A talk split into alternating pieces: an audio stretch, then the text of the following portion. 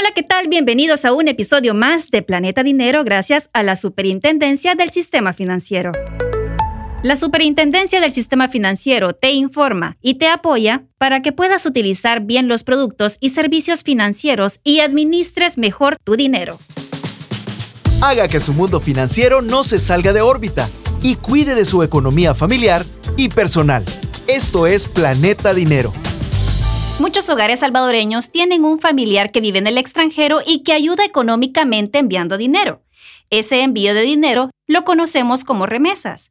Este dinero sirve para solventar gastos básicos y diarios y se convierte en una fuente de ingreso valiosísima para las familias, pero ¿y qué tal si multiplicamos el valor que tiene este dinero que recibimos sacándole todo el provecho posible? Soy Pamela Carranza y para conversar sobre este tema me acompaña René Grande, quien es experto en educación financiera de la Superintendencia del Sistema Financiero. Bienvenido, René. Hola, Pamela, y hola a todos. Es un gusto estar en un episodio más de Planeta Dinero. Cuéntame, en el país tenemos muchas personas que reciben remesas de sus seres queridos en el extranjero, pero ¿cómo podemos hacer para que estas remesas sean más productivas y sacarles el mejor provecho. Vaya, Pamela, te cuento. Lo más importante que podemos hacer es comenzar a hacer un buen uso de nuestro dinero.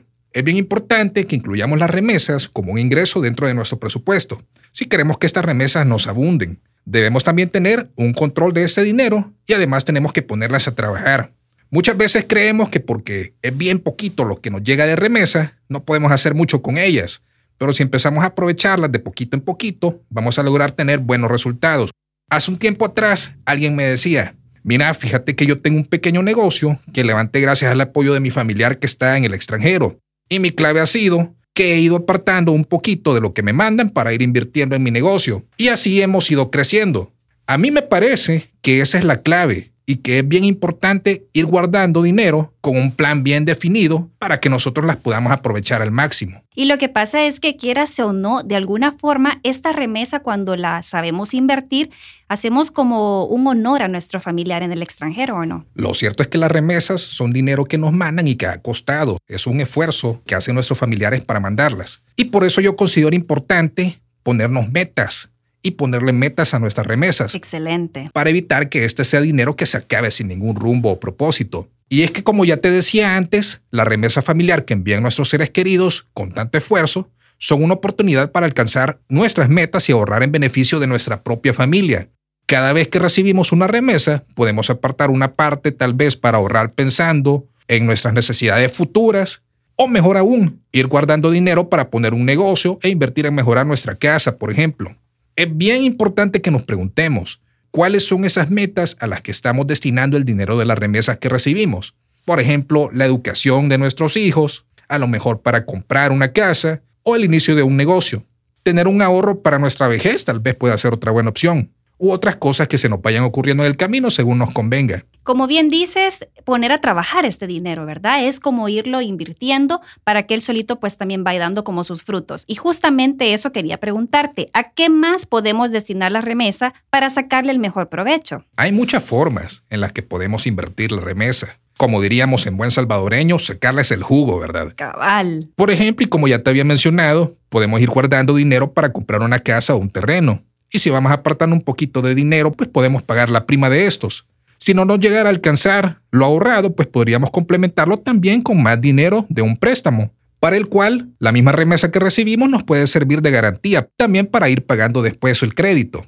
También podemos comprar un terreno y de poco en poco le vamos construyendo o lo utilizamos para labores agrícolas. Esto también lo podemos hacer con miras en vender el terreno más adelante, que posiblemente ya valga un poco más y así obtenerle ganancia.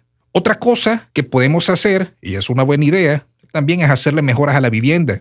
Si ya somos dueños de nuestra casa, le podemos incorporar un cuarto nuevo o la podemos ampliar en otros lados, ¿verdad? Porque esto de alguna forma hace que vaya generando mayor plusvalía, ¿o no? De hecho, aumenta el valor en el tiempo. Así que, como acabas de decir, sí, estas mejoras sí aumentan el valor de la vivienda o del terreno. Y pues si la queremos vender a futuro, le sacamos mayor ganancia. Ah, pues pongámosle hasta oro a esa casa. Estaría muy bien. Podría ser otra opción también para invertir las remesas, un negocio como ya habíamos dicho. Siempre nos puede ayudar a tener una fuente de ingresos extra. Podemos poner una tienda, un taller mecánico, un comedor Podemos ir identificando oportunidades de negocio realmente como nos convenga, ya dijimos. Pero para esto podríamos buscar ayuda técnica en instituciones de gobierno que lo ofrecen, como por ejemplo Conamipe y Bandesal.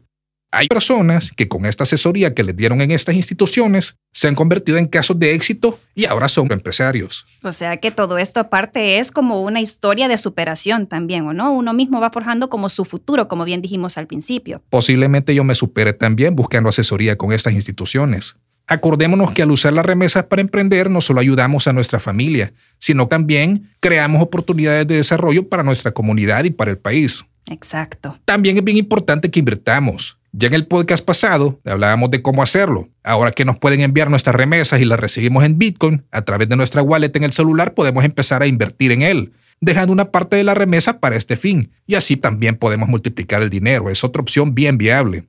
Y ahora que con la wallet nos ahorramos el costo de comisión de envío, podemos invertir ese dinerito que antes ocupaba para pagar esa comisión en otra cosa. Buen punto eso que acabas de mencionar, René. También podemos destinar una parte de nuestras remesas para un futuro lejano, y es que si no estamos afiliados ni cotizamos para una pensión en alguna institución, pues podemos utilizar parte de esas remesas para tener dinero cuando ya estemos ancianos. Nuestra remesa en ese entonces se puede convertir en un ingreso mensual con el que optemos por un fondo de ahorro voluntario en una AFP y así estar tranquilos por nuestro futuro. O si por algún motivo dejamos de cotizar como empleados, podemos destinar una parte de las remesas para seguir haciéndolo de manera independiente y así continuamos con nuestro ahorro de pensión. Seguimos sumando tiempo y nos cubrimos después con un seguro de invalidez y sobrevivencia. Como decimos, ir armando nuestro pequeño colchoncito, ¿verdad? De eso se trata exactamente. También nos puede ayudar tener una cuenta bancaria donde guardemos las remesas.